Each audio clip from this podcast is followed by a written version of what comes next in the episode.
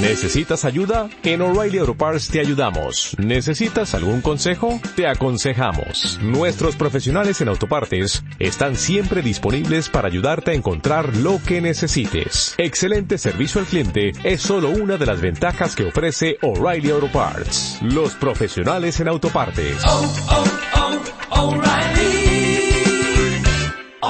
Parts. Líquidos y electrolitos. Mucho miedo pero intrascendente. Las cosas que nos sirvan bien y el resto, un saludo desde la grada y felicidad. 50% somos agua. Y si cogemos el líquido extracelular, la composición veremos que es muy diferente al líquido intracelular. El principal cation del líquido intracelular es el potasio, como es bien sabido, y del líquido extracelular el sodio. Y los aniones del líquido extracelular, bicarbonato y cloro. Ya nos está saliendo ahí el anion gap, que hoy no entramos con él. A pesar de, de, a pesar de ser tan distintos, la osmolaridad es idéntica, 280-295 miliosmoles. El 90% de la osmolaridad del líquido extracelular se debe al sodio y lo podemos calcular por una fórmula o con un aparato, con un osmómetro. Y alto osmolar será la diferencia que encontremos entre la osmolaridad que medimos con el osmómetro y la que calculamos con una fórmula. Si es mayor de 10 es que hay lagarto encerrado que no estaba en la fórmula. Sospechamos intoxicación por etilenglicol, metanol o alguna de estas otras sustancias. Solo las partículas que no atraviesan rápidamente las membranas producen cambios de volumen. Cuando metemos glucosa con un ligero déficit de insulina, ya sabemos que la insulina es la que te mete la glucosa en las células. Pues al no entrar dentro de las células sale líquido y te produce un, una hiponatremia dilucional, porque te produce salida de líquido. Mientras que si fuese una sustancia que rápidamente atravesara las membranas, no se producirían cambios de volumen.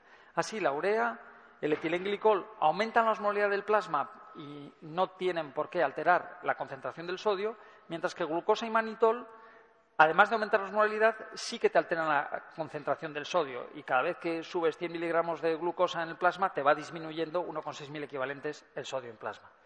Esos son los osmoles eficaces. Sodio y agua. Para los casos clínicos tenemos que tener la antena bien preparada para saber si nos hablan de líquido extracelular disminuido, normal o aumentado. Aumentado, edema.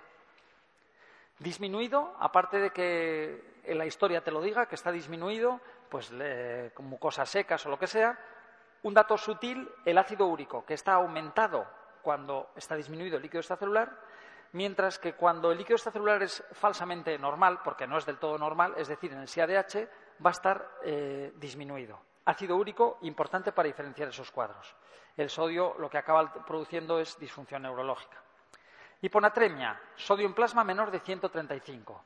Es un desbalance entre agua y sodio. En hospitales y ADH, ambulatoriamente tiacidas más que furosemida. Y nos sueltan todos los datos. Nos dan cifras de sodio en sangre y en orina, nos dan osmolaridad en plasma y en orina, y nos van a decir cómo está el líquido extracelular. O van a jugar con cosas de estas. Hiponatremia menos de 135. Si hay poco sodio, lo primero que sospechamos es osmolaridad en plasma disminuida, porque hay poco sodio. Pero hay unas situaciones de hiponatremia en las que la osmolaridad del plasma no acompaña.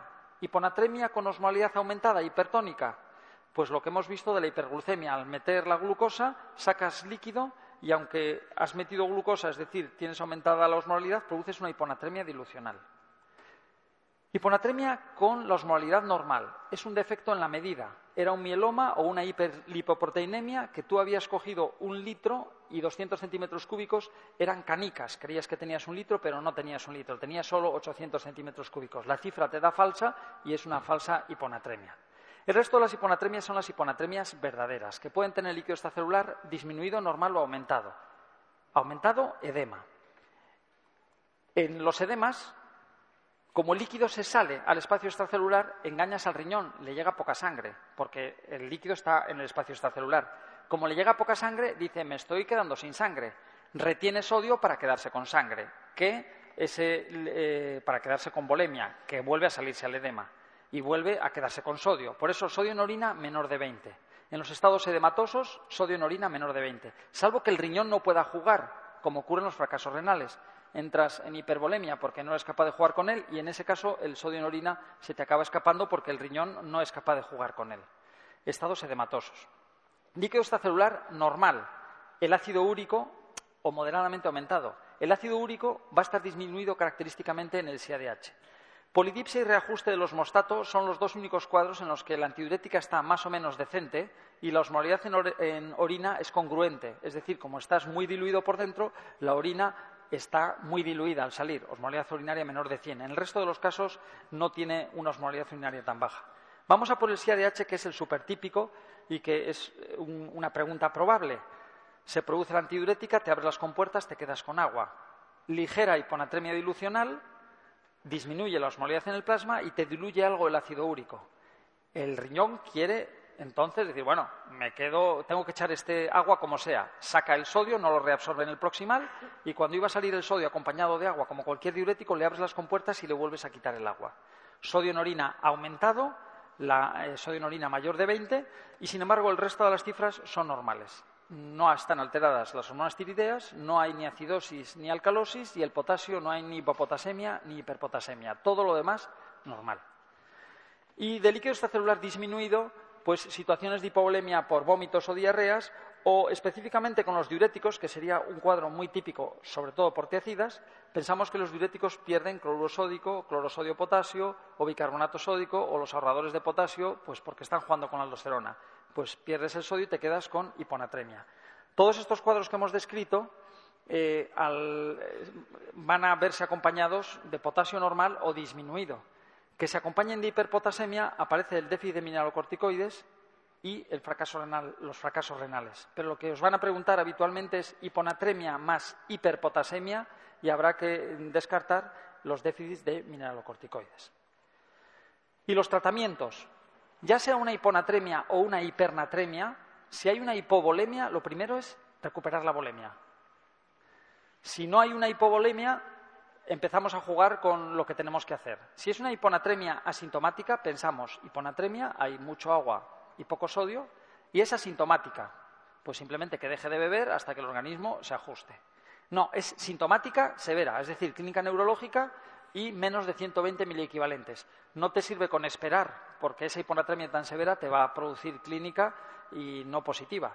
Tendrás que dar una solución hipertónica, pero ojo que esto es peligroso y tienes que darlo despacio porque si te aceleras produces una mielinolisis central pontina, con unas pautas así de, de calma. La hipernatremia, sodio mayor de 150, indica que los líquidos son hipertónicos. Lo primero que tenéis que pensar es que la hipernatremia es muy fácil de sacarla adelante, solo hay que beber. Por eso lo más característico es pacientes que no pueden responder a la sed, como los lactantes o gente que está en coma. La hipernatremia siempre es hipertónica y puede ser o porque me chuto con sodio y atrogénicamente o porque la, aldosterona me lo está metiendo por narices, meto sodio y saco potasio y protones, o porque pierdo líquidos. ¿Por qué pierdo líquidos?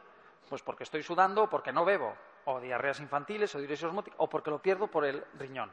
Lo típico pensábamos en Tintín que no tiene acceso a la bebida y está sudando, la orina será muy concentrada y muy escasa. Si nos dan una cifra de hipernatremia mayor de 150 con una orina muy diluida, diuresis acuosa con hipernatremia y poliuria, sospechamos directamente una diabetes insípida. Cifra sodio mayor de 150 y me están hablando de poliuria con diuresis acuosas, es una diabetes insípida. Y luego habrá que ver qué tipo de diabetes insípida es, si es nefrogénica, central o lo que sea.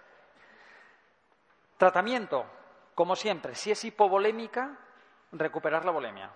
Si no es hipovolémica, ¿qué es lo, que, lo característico de la hipernatremia? Que no tuvieras acceso al agua, pues darle agua.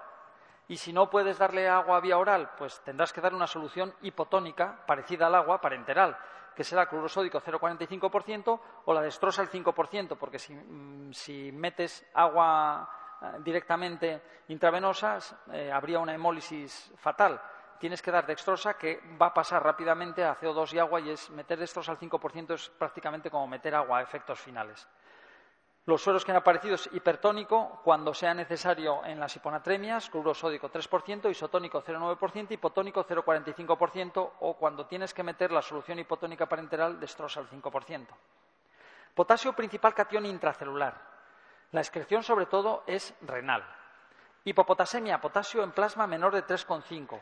Puede ser porque se meta dentro de las células o porque lo estemos perdiendo. Se mete por alcalosis, insulina y beta-estimulantes. Y este será el pilar del tratamiento de urgencia que hacemos en las hiperpotasemias.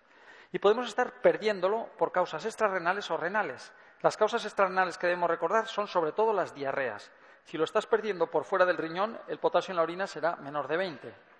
Y el caso que debemos recordar son las diarreas. Y luego, si queremos jugar, pero prefiero jugar eh, después del MIR, eh, como decíamos, tomando un café, pues vemos el resto.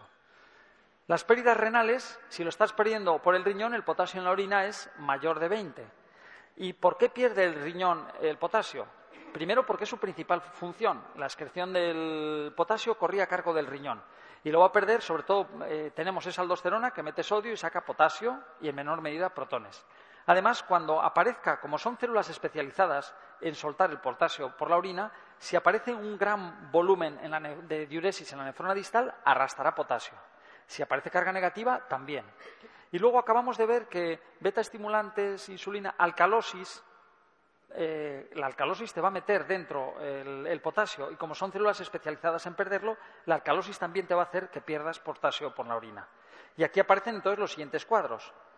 Que esté desmadrada la aldosterona, los hiperaldosteronismos. Sacarán mucho potasio y hipopotasemia. Que pierdas eh, mucho líquido, que aportes mucha diuresis, los diuréticos típicos. El síndrome de Barter, por el, eh, por el hiperaldosteronismo que tiene y porque tiene una especie de intoxicación crónica como de furosemida, por los dos motivos tendrá una hipopotasemia muy marcada. Los vómitos, por mecanismos más peculiares, por la alcalosis que acaban generando, por el riñón es por donde pierde el potasio. Y luego el resto de los cuadros son más conflictivos por aporte de carga negativa a la nefrona distal, por diuresis osmótica en la cetoacidosis diabética, pero ya son menos típicos. Ante un caso clínico de hipopotasemia, alcalosis e hipertensión, tenéis que descartar claramente un hiperaldosteronismo. La clínica de la hipopotasemia, las alteraciones del potasio afectan a tejidos excitables, tanto en la hipo como en la hiper.